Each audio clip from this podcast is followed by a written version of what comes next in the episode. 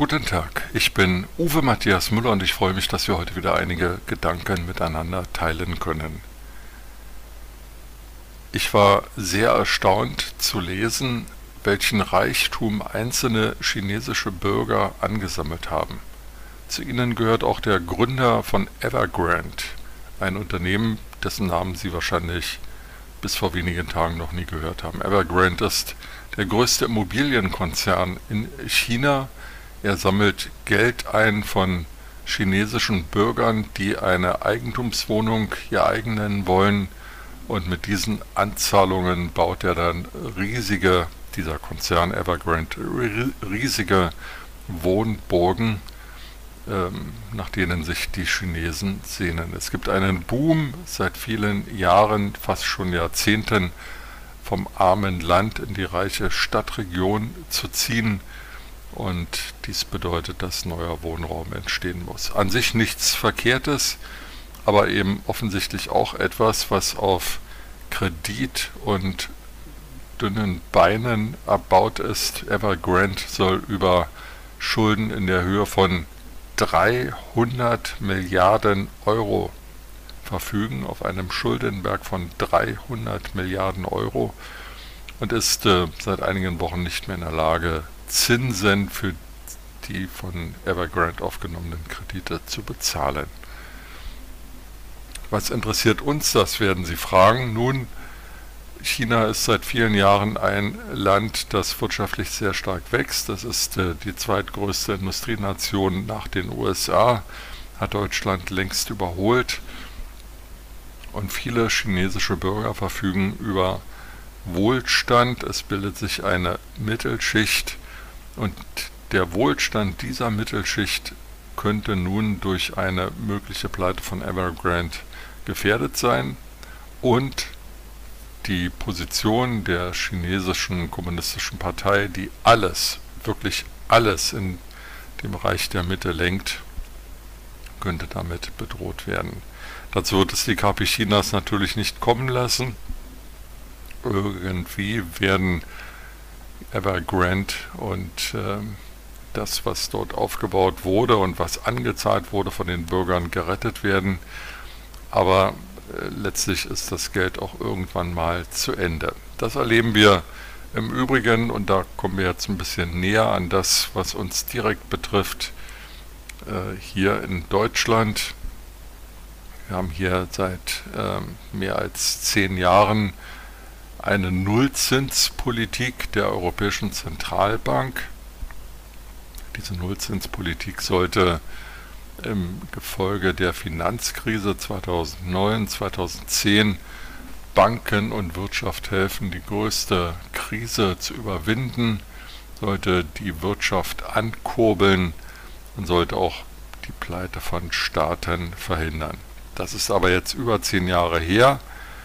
Und wenn wir uns erinnern an die Zeit vor der Coronavirus-Pandemie, die übrigens auch aus China ausgelöst wurde, dann äh, kann man sich schon fragen, warum die Wirtschaft in der EU durch die EZB neun Jahre lang aufgepäppelt werden musste, ob sie nicht alleine lauffähig gewesen wäre. Nun gab es noch die Coronavirus-Pandemie. Fast zwei Billionen Euro sind im Rahmen dieser ähm, durch die Coronavirus-Pandemie ausgelösten Wirtschaftskrise in die Staaten, in die Gesellschaften, in die Volkswirtschaften gepumpt worden.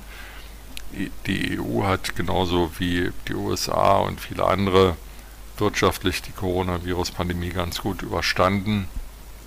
Aber nun zeigt sich die Kehrseite. Wir haben in Deutschland eine Inflation so hoch wie seit 28 Jahren nicht mehr, über 4 Prozent.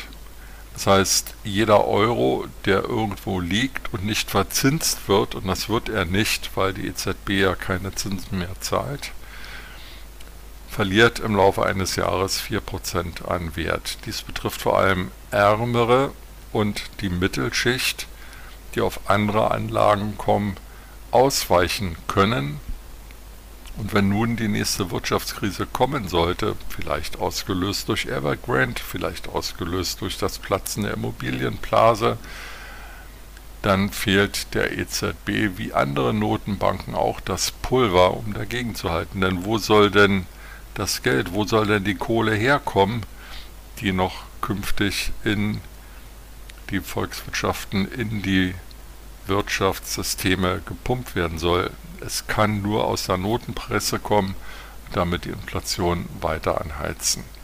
Ein Nebeneffekt eines möglichen Downs der Immobilienpreise liegt darin, dass viele Häuser, Wohnungen, die in den letzten Jahren gekauft wurden, zu sehr niedrigen Zinsen finanziert wurden und dass bei einer neuen Festsetzung der Hypothekenzinsen höhere Zinsen von den Banken und Sparkassen verlangt werden, sodass die, die diese Häuser und Wohnungen gekauft haben, eine höhere Belastung haben, was wiederum dann Geld ist, das nicht in den Konsum, nicht in andere Investitionen fließen kann.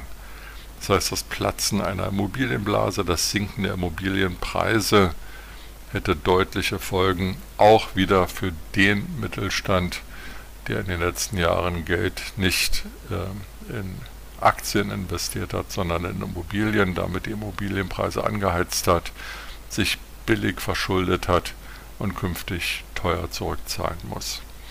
Ein Teufelskreis, wie es scheint, und eine Lösung könnte nur darin liegen, dass die Wirtschaft von alleine läuft, von alleine angekurbelt wird. Wenn man sich dann aber die Energiepreise anschaut und die Vorhaben einer möglichen neuen Bundesregierung zu erreichen der Klimaziele anschaut, da geht es um Steuererhöhungen, da geht es um einen exorbitant hohen CO2-Preis, da geht es um höhere Energiepreise, dann stellt sich schon die Frage, wie dieser Teufelskreis aus höheren Preisen, höheren staatlichen Belastungen und weniger Einflussmöglichkeiten der Zentralbank aufgelöst werden soll. Eine spannende Frage, die wir natürlich beobachten werden, aber auch eine Herausforderung, ich wiederhole es nochmal, für alle, die nicht so viel Geld haben und nicht auf zusätzliche Ersparnisse zurückgreifen können, um irgendwelche Lücken zu füllen. Mit diesen Gedanken in den Tag und der Hoffnung, dass in den Sondierungsgesprächen auch diese soziale Frage, auch insbesondere für ältere, ärmere und den Mittelstand eine Rolle spielen, wünsche ich Ihnen einen guten Tag und freue mich, wenn wir uns bald wieder hören.